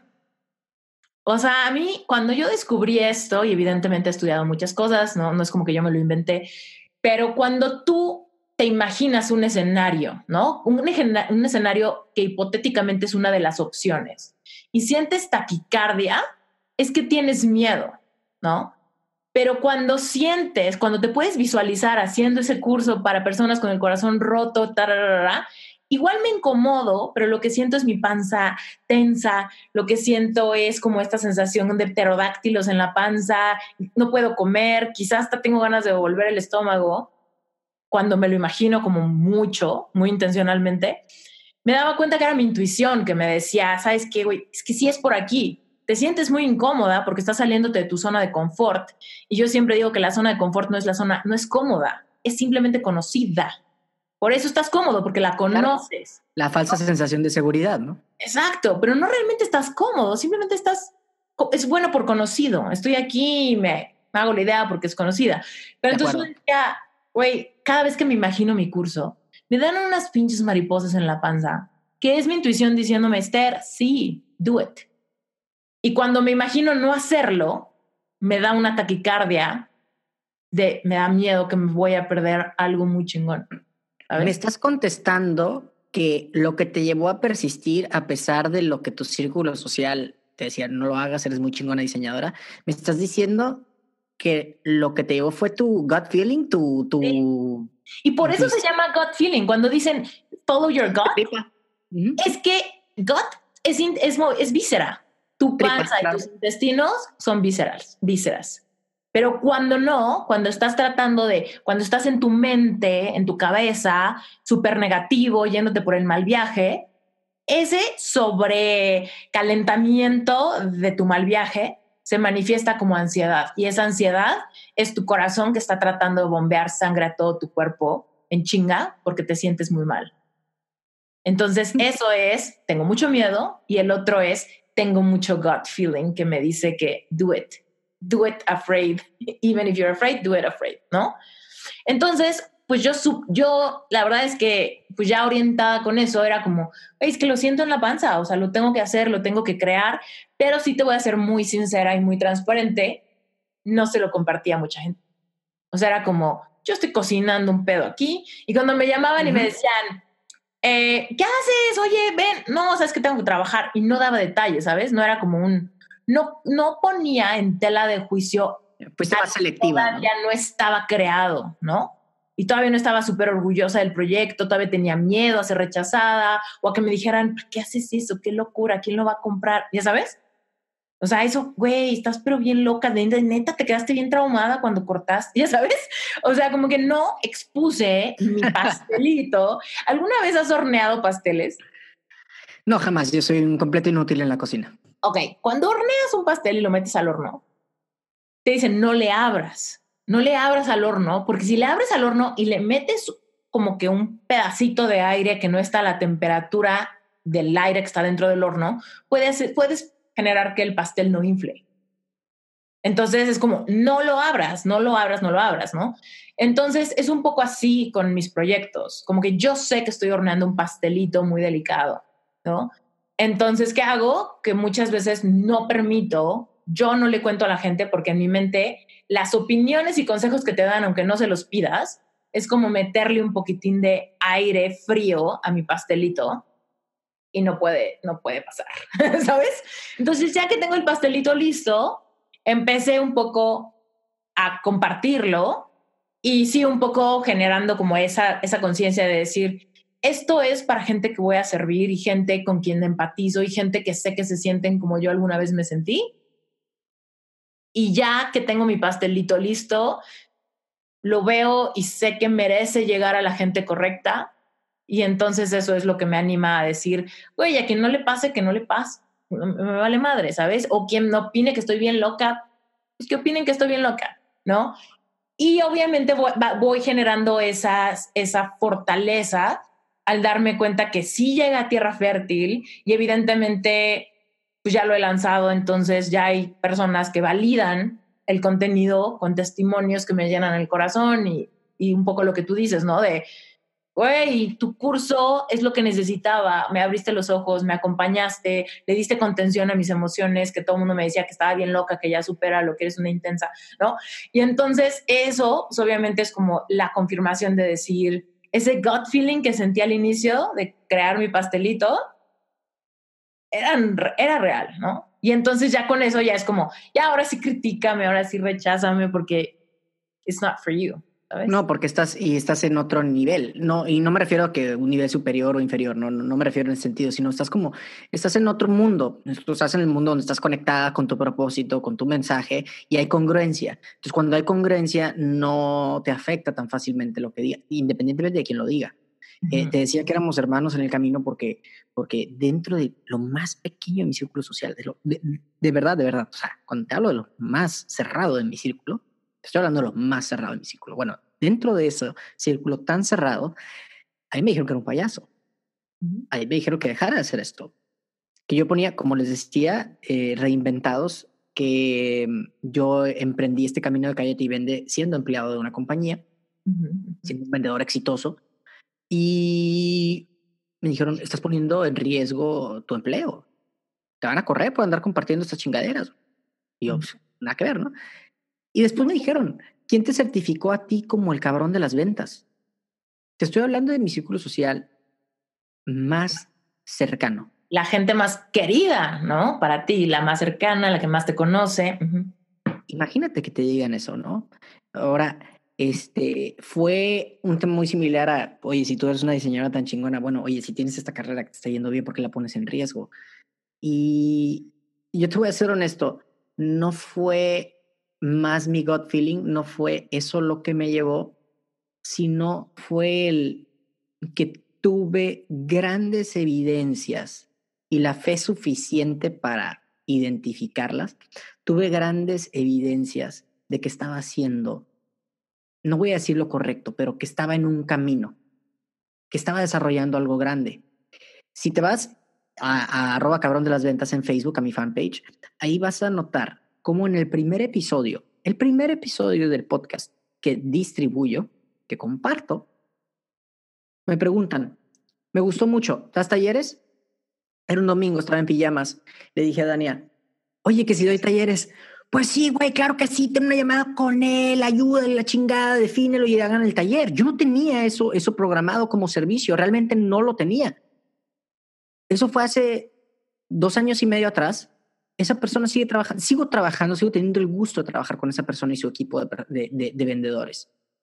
Entonces, a lo que voy es de que tuve varias de esas evidencias, de esas pruebas y también tuve la fe suficiente de, de hey, esto está bien, esto está bien, esto está bien, vamos bien, vamos bien, vamos bien, pásalo a Nueva York, bueno, ya fast forward hacia, hacia unos días atrás, este, empiezo a tener todas esas eh, impulsos que me dicen, vas bien, los miles de comentarios de, Gerardo, me has ayudado mucho, Gerardo, y, lo, y, lo agradezco mucho, ¿sabes? No me la creo, porque cuando me dicen cosas como, me cambiaste la vida, yo les los corrijo, digo, yo no te cambié ni madres, compadre, tú decidiste venir al taller o a la conferencia, tú le pusiste play al podcast, yo soy el mensajero. Y este mensaje lo pueden dar muchas personas, ¿eh? Hay un chingo de gente que habla de ventas, algunos son unos este, farsantes, pero y otros tantos no. Hay muchas personas que te pueden dar un mensaje muy similar al mío, pero tú decidiste darme la oportunidad a mí. No es el mensaje, es el mensajero. Esto me lo enseñó Dania. Y bueno, tú decidiste llevarte a la acción con algo que escuchaste en el programa. El crédito es todo, tuyo, compadre. Gracias por escucharme, gracias por, por, por, tenerme la fe y, y, llevarte a la acción con algo que yo te compartí. Eso está padrísimo y lo aprecio y lo atesoro. Pero, pero sí, a diferencia de ti, yo he abierto el pastel. Yo, yo, yo tengo el hábito de romperme el hocico porque, porque soy atrabancado, se los decía al inicio de la conversación, soy atrabancadísimo. Yo soy de disparo y luego apunto. Y me he roto la cara muchas veces por abrir la boca con las personas equivocadas que no quieren lo mejor para mí necesariamente. Algunos me no aman. La visión, pero no, no tiene la visión. De algunos, algunos me aman y por cuidarme me dicen no lo hagas. Uh -huh. ¿Ok? Este, algunos me copian y desarrollan más rápido algo lo que, que yo apenas estaba desarrollando. También me rompí el hocico así. Este, y, y, bueno, pues al parecer es como un hobby mío, ¿no? ¿Por qué? Porque me gusta compartir. Entonces es algo que debería ser un poquito más responsable, porque honestamente ya no me importa lo que digan los naysayers. Los naysayers son aquellas personas que, que te aman y quieren lo mejor para ti y te dicen no lo hagas. Uh -huh. este, no me importa, no me importa, porque sé que lo, lo, los valoro. Digo, ¿sabes qué? Eh, muchas gracias por preocuparte por mí, muchas gracias porque desde tu perspectiva me estás ayudando, gracias, gracias, yo decido continuar. Entonces de esto no me roba energía y al mismo tiempo valoro a la persona. Hay personas que me mandan la chinga, me dicen, güey, pues chinga tu madre, no te vuelvo a decir nada. Ah, ok, pues ni modo, o sea, yo ya dije lo que tenía que decir, o sea, te agradezco, te valoro, aprecio tu buena intención, decido continuar mi camino. Uh -huh. los, los haters, honestamente, esos no, no me importan tanto sí sigo leyendo los comentarios. Afortunadamente son muy pocos, pero me siguen llegando comentarios de, de lo que sea y soy un ser humano. Es como que, güey, ¿por qué chingado me está diciendo esto? O sea, yo no, no, no tengo la intención de, de, de, de dañar a nadie aquí porque, porque esta persona. Te afectan, te afectan, y esto te lo pregunto así como, igual como, como dices, somos hermanos. ¿Te afectan los comentarios de haters o, di, o, o qué, qué te generan? Ya no, ya no, pero sí me dolía mucho. O sea, sí es como que ya, ya con Dania y es, le decía, hey, no manches, se me pusieron esto. O sea, qué rollo, güey, porque, qué, o sea, ¿quién le hizo tanto daño? De, de, rebatir o qué te daban no, ganas de hacer? La verdad es de que, la verdad es de que me di cuenta, se va a escuchar súper popero lo que les voy a decir, pero me di cuenta que eran fans, que eran personas que realmente lo que querían era llamar mucho la atención, llamar mucho mi atención incluso me eh, hubo un tiempo donde, donde le dedicaba más tiempo todavía a los comentarios, contestaba, tenía conversaciones completas en los comentarios y hubo un hater que era, era un bot, literal era un bot. O sea, porque era, eh, no sé, Juanito 633-2705 y luego con letritas árabes, o sea, te metías a la fanpage y eran puras fotos de otras cosas y dibujos, nada que ver, o sea, era un bot a todas luces. Bueno, pues dije, mira, por testarudo aquí gana uno y ese soy yo, ¿no? No me vas a ganar de necios, no me vas a ganar, nadie es más necio que yo. Y entonces sí empecé, órale, qué, qué, qué, qué interesante, ¿por qué opinas esto? No, pues es que tú y que la chingada y que lo que dicen, oye, muy interesante. Este, fíjate que justo por eso que acabas de decir, yo he compartido anteriormente que esto, esto y el otro. Sí, pero es que ustedes lo que hacen y ah, por ustedes a quién te refieres, porque cuando yo he comentado esto es tal y tal y tal. Hubo uno que me dejó contestar y uno otro que se convirtió casi casi en un compa, que me di cuenta que era fan. Me di cuenta que era fan bien cabrón. Entonces, realmente son personas que están buscando obtener la atención y lo vemos en Facebook, en las noticias, lo vemos en Twitter, o sea, personas que se sienten como con la, con la varita mágica de la justicia, ¿no? Los justicieros de teclado que quieren desenmascarar a los farsantes que existen allá afuera. Y bueno, ese es su, esa es su manera de llamar la atención mi manera de llamar la atención, yo soy una attention whore, o sea, mi manera de llamar la atención, pues es brindando valor en ventas, es lo que sé hacer, trato de hacerlo aportando algo lejos de, de, quitar algo. Y bueno, pero eh, si me pongo así muy matemático, pues casi, casi somos los mismos. Los, los, los, dos estamos buscando valoración. O sea, si yo me desnudo ante, ante los reinventados, no literalmente para su fortuna, eh, van a ver una persona que está buscando esa atención. ¿Por qué no? También estoy buscando esa valoración, ¿no? Dentro de lo que yo estoy haciendo, que es ayudar, bueno, pues a mí me encanta decir, Jera, que me digan, Gerardo, no manches, muchísimas gracias, etcétera, etcétera. Lo amo, lo adoro, es una sensación muy bonita, me hace sentir vivo, me hace sentir agradecido, me hace sentir honrado. Entonces, ¿por qué no una persona que no sabe cómo distribuir su mensaje y en esa frustración de no saber cómo hacerlo, ¿por qué no lo va a hacer de esa manera? Con un, con un mensaje eh, a todas luces negativo, que no aporta, pero ¿qué haces con esa energía, no? Yo mm. creo que en una era como la de hoy, Esther, la era de la comunicación, donde la moneda de cambio más importante, la divisa más, más importante es la atención, yo creo que, que todos tenemos un mensaje que aportar. Yo creo que nada más puedes jugar dos roles, el rol del consumidor de contenidos, todos somos consumidores, todos, tú, yo, así que así seamos generadores de, de, contenido, también lo consumimos, ¿no? Eh, o generadores de, de contenido. Parte de mi misión la he vuelto que la gente se convierta en generadores de contenido, de aprovechar estas plataformas gratuitas para distribuir su mensaje y aportar su granito de arena en hacer una comunidad mejor, ya sea la cuadra de tu casa, compadre, o todo Latinoamérica o todo el mundo. Pero tienes algo que aportar. A lo mejor nadie hace sándwiches como tú. En mi caso, yo me considero un, un muy, muy buen vendedor y un gran comunicador, un gran entrenador. Hay mejores vendedores que yo, hay miles de vendedores que yo. Mejores entrenadores que yo, no creo que te encuentres tantos mejores comunicadores que yo, tampoco creo que te encuentres tanto. Sí los va a haber, definitivamente.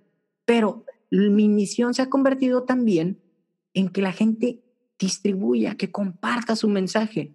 El canal, este canal que nos están haciendo el favor, el honor, y llevamos más de la hora y nos siguen escuchando, que te estoy profundamente agradecido a ti que me estás escuchando, que continúes aquí, a pesar de las locuras, estos dos güeyes, qué bárbaro. Este, que tú también tienes un mensaje. Y este canal de podcast es un canal ideal para hacerlo. Con muy poco dinero lo puedes hacer. Tan lo creo, Esther, que lancé el curso sobre cómo lanzar tu propio podcast con éxito y monetizarlo, ¿no? Entonces, porque considero que es una plataforma ideónea para que las personas compartan su mensaje. Necesitamos más generados de contenido, necesitamos tu mensaje, tu forma única de hacer sándwiches, tu forma, tu perspectiva de ver la política, tu perspectiva de ver la situación económica, tu perspectiva sobre el emprendimiento, sobre el marketing digital, sobre las ventas, sobre el coaching, sobre la espiritualidad. Hay gente allá que queremos escucharte. Hay gente afuera que se va a beneficiar de tu mensaje. No seas egoísta, compártelo. Me encanta. Gracias por los aplausos, me hacen sentir tan este, validado. me encanta, Gerardo, me encanta. Oye, dinos, antes de terminar el episodio, quiero que nos compartas, además del tuyo, por supuesto, un podcast que a ti te encante además de tu libro que ahí viene, un libro que a ti te haya ayudado mucho. De hecho, dijiste uno hace ratito, igual y no lo vuelves a decir. Y una serie que veas. Ok, eh, vamos a ver. Libros. Dijiste libro, libro. Podcast y serie. Podcast y serie. Ok, libro, te voy a decir dos, porque ya dije el Little Red Book of Selling, es el pequeño libro rojo de las ventas. hagan de cuenta que es como Ventas 101 de Jeffrey Gitomer, Little Red Book of Selling. Sin embargo, el, libro que realmente cambió mi vida se llama El Poder de la Hora. No voy a tratar de pronunciar el nombre del autor, es como Eckhart Tolle. Eckhart Tolle. Como no, no puedo hacerlo, pero si le ponen El Poder de la Hora o The Power of Now, van a encontrar ese libro. Es de los pocos libros, este, que he releído. ¿eh? Entonces, es, un librazo. Sabes que yo lo he tratado de leer dos veces y me he quedado como, como en un tercio del libro y como que hay algo que me hace pensar en escarabajos antes de entender, ya sabes. O sea, de repente digo, ¿what? Y ya como que me distraigo y empiezo a leer otro libro y luego digo, no, no, no, pero es que ese libro todo el mundo dice que es buenísimo, lo tengo que leer y lo vuelvo a intentar y no lo logré de nuevo. Es un libro que tienes que estar totalmente inmerso en, en la lectura. Eh, te soy honesto, a mí me pasó exactamente lo que dijiste con su siguiente libro, que creo que se llama Una nueva tierra, si no mal recuerdo. Ahí sí dije, qué chingados está diciendo, yo no puedo, no puedo con esto, ¿no? Este, me distraje, creo que sí, incluso terminé el libro, pero la neta no lo entendí y volví, justo cuando terminé eso, volví a leer El Poder de la Hora. Entonces tienes que estar totalmente inmerso. Con decirte que cuando yo leí ese libro, se percibía el aroma del papel, por ejemplo, ¿no? La, textura de las hojas, este, la sensación de, mi respiración. O sea, fue, fue, me hice muy responsable de estar totalmente inmerso en la lectura. No es un libro de texto cualquiera, es algo que se tiene que vivir en el momento que lo estás leyendo, como el, como el libro lo dice, ¿no? El poder de la hora. Mm. Podcast. Mira, te voy a recomendar uno en español y uno en inglés para hacer, para, para poder eh, apoyar aquí a nuestros hermanos podcasters. En inglés a mí me gusta mucho uno de Bradley que se llama Dropping Bombs. Él fue invitado de mi programa. Es un empresario que, te soy honesto, eh, me puso una chinga en mi propio programa me gustaría que mi ego fuera un poco más grande para decir no lo escuchen o incluso borrar el episodio porque yo soy un fan, o sea, realmente es, pues es que yo me voy a callar, güey, tú habla. Entonces yo nada más te quiero escuchar a ti. Fue una lección muy humillante. ¿Hay episodios en inglés? Hay episodios en inglés y lo que hago es cuando yo tengo, por ejemplo, un, un, un cuando tengo un invitado en inglés, lo tengo la conversación, que ahí tienen es un programa de entrevistas, tenemos conversaciones, interrumpo a la gente y así, ¿no? Entonces, este, les aviso con, con, con anticipación sobre cómo es, ¿no? Eh, Ay, perdón que yo no te avise cómo va a ser. no, no, estuvo perfecto. De hecho, de hecho, mm, me siento penado contigo porque creo que me apoderé de tu programa por unos momentos. Entonces, este, el, el, cuando tengo un episodio en inglés, distribuyo el, episodio en inglés y al, y al episodio de la siguiente semana, totalmente en español, hago las lecciones que aprendí con base en esa conversación para que la gente que no habla inglés no, no se pierda el mensaje. Eso ya lo he hecho varias veces. Ok. Eh, y entonces sería el podcast en inglés. Y el podcast en español, la neta que me gusta mucho porque alimenta el flojo que llevo dentro. Es el de libros para emprendedores, que es, es el, el, de, el, de, Luis Ramos, porque te resume un libro a la semana y un libro que tiene que ver con negocios, ¿no? Entonces es, este, es un tipazo. Yo lo considero a él, aunque le valga madre lo que voy a decir. Lo considero un tipazo, lo quiero muchísimo. Tengo, hicimos una amistad con él, pero yo lo considero como una especie de padrino de mi podcast. Mm. Mi podcast ya llevaba 10, 11 episodios cuando él apareció, pero, pero me inyectó una, una, una, perspectiva bien diferente cuando, cuando, cuando, cuando lo invité, sobre todo la conversación que tuve post grabación con él. Entonces, le estoy muy, muy agradecido, a pesar de que pudiéramos ser competencia, estoy entrecomillando, este, porque me encanta, eh, acepto que, que, que, veo seguido eh, los, los rankings de, podcast, entonces a veces andamos como que yo estoy en el primer lugar y luego en el segundo, y a pesar de que me emociona mucho estar en el primer lugar, también me quedo como que no, o sea, él es el grande, o sea, él, él es mi padrino, ¿no? O sea, yo aquí me quedo en el segundo lugar, lo digo de chiste, pero al mismo tiempo ese es el respeto y el cariño que le tengo a Luis, por eso, por eso me aventaría ese. Y la serie, te voy a ser honesto, no me gustan las series, trato de ver la menor cantidad de series posible, porque soy un atrabancado impresionante, soy atascado impresionante, entonces me engancho muy fácilmente con las series. Ah, podría ser un vortex de distracción para tu vida. Sí, sí, sí. Entonces, por eso, aunque me digan, oh, esta serie está buenísima, que bueno, no la quiero ver.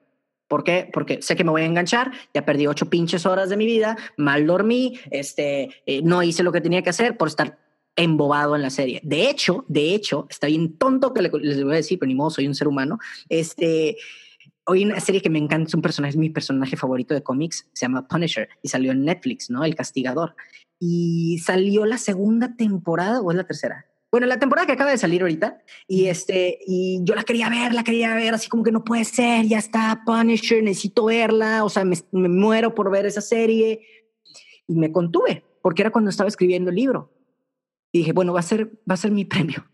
Cuando termine de escribir, entonces voy a poder ver la serie.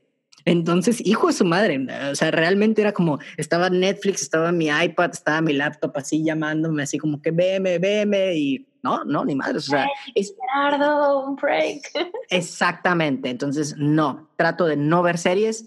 ¿Qué serie veo? Y me gusta porque ya voy al día, la de Juego de Tronos, Game of Thrones, eh, vi las primeras temporadas de, de mm, esta, House of Cards, me gustó muchísimo. Ya después, como creo que se fue perdiendo, ya la última temporada ya ni siquiera la vi. Este, pero me gustó mucho el juego de los personajes, el tema político, que solamente lo puedo comparar con el maldito mundo corporativo. Eh, esas jugarretas y esas travesurillas que a veces se hacen, ese juego de doble, triple cara, también se hace en el mundo corporativo. Y la verdad es que me reía muchísimo cada que veía un ejemplo de que, hijo de su madre, esa me la han aplicado a mí en, no sé, en una gerencia o algo por el estilo. Es muy chistoso. Entonces, esto sería, pero de entrada creo que soy una persona muy, muy mala para recomendar series. Va, pues muy bien, tienes una súper buena, súper buen self-awareness para después como, pues tú solito como darte como el camino al éxito si ya sabes cuáles son como tus posibles adicciones, ¿no? Oh, sí, oh, sí. Bien, bien ahí, bien ahí. Muy bien. Oye, Gerardo, bueno, pues ya dijimos, ¿no? Que en las notas van a estar todos tus contactos, pero de cualquier manera cuéntanos dónde te encuentra la gente y qué pueden tener de ti, ¿no? Cuéntanos como del curso y cuéntanos cuánto, cuándo, cuándo viene ese libro. Ok, ahí les va. Mi red social favorita, lo siento mucho, pero es Instagram. Me pueden encontrar como arroba, me pueden encontrar como cabrón de las ventas. En, en, la fanpage de Facebook es igual, arroba cabrón de las ventas. En Twitter casi no uso Twitter, no me sigan por ahí, pero si de todas maneras son unos rebeldes y lo quieren hacer, ahí me encuentran como cállate y vende, porque no pude, cabrón de las ventas tiene más, entonces más letras no, no pude usarlo. Y el canal de YouTube también, cállate y vende. Cursos, mire, les voy a decir una cosa, me encantaría venderles un curso, pero mejor les vendo la idea de que escuchen mi podcast. Escuchen el podcast de Cállate y Vende. Mm, lo hice, está diseñado para personas eh, expertas y, no, y básicas, porque es un lenguaje muy coloquial. Escuchen el podcast, enamórense del mensaje, aplíquenlo y se van a ahorrar libros y, cursos, honestamente, en cuestión de ventas lo van a hacer, porque invito a gente experta y yo hablo de, desde mi propia experiencia como vendedor, como líder de ventas, y creo que eso ayuda bastante. Ahora que si ya de plano han sido víctimas de tanto contenido que les he estado apoyando, que quieren... Eh, eh, que quieren comprar un producto, que a veces eso pasa, este, bueno, está mi curso online de ventas y está el curso que estoy apasionadísimo, que quiero, por eso lo hice estúpidamente barato, está muy, muy, muy barato el curso, es el curso de cómo lanzar tu propio podcast con éxito y monetizarlo, donde te llevo desde tus, desde tus pañales podcasters hasta que suene la caja registradora por concepto de compartir tu mensaje, tu pasión, ¿ok? Entonces, cuando la gente dice hacer dinero mientras duermes, puedes hacerlo y creo que este es uno de los canales que por definición te puede ayudar. Y la última pregunta, el libro. El libro ya está, el manuscrito ya está, malditos trámites, ahorita está en los trámites de Indautor, eh, ya firmé con la editorial, va a estar en las principales librerías del país, en México, y bueno, pues también lo vamos a estar vendiendo por Amazon, nada más que esto está sumamente lento. Eh, espero yo que en agosto, finales de julio, ya esté disponible. Estamos haciendo lo posible, pero pues esta parte del trámite nos tiene, nos tiene un poquito congelados, ¿no? Sin embargo, ha sido una experiencia impresionante y para terminar este mensaje, mi libro lo escribí. Ojo con esto, lo escribí, me puse esta barra a mí. Lo escribí pensando en que sea el único libro de ventas que tenga que leer la gente. Esa fue la barra con la que me medí absolutamente te recomendaría que solamente leyeras un libro de ningún, de ningún tema. O sea, jamás te recomendaría, es un consejo que jamás haría. Pero esa fue la barra con la que me medí a mí mismo. Si este es el único libro de ventas que leen, van a saber vender, van a poder generar más, mayores ingresos, van a poder entender la metodología que les puede llevar a, a cumplir sus metas. No, todavía no. Regrésate, cabrón, y vuelve a escribir este capítulo. Esa fue la barra con la que me medí y eso es lo que quiero compartir específicamente con Latinoamérica. No voy a traducir este libro, me interesa el tema de Latinoamérica y apoyar a nuestra gente. Mm, wow. Gerardo, muchas gracias por estar en Reinventate y por darnos tanto, tanto tiempo y tantas netas, porque se sienten. Gracias a ti, Esther. Gracias por la invitación. Un honor estar contigo y con la comunidad de los reinventados. Abrazo. Si te gustó este episodio, sácale un screenshot y compártelo en redes sociales y taguéame.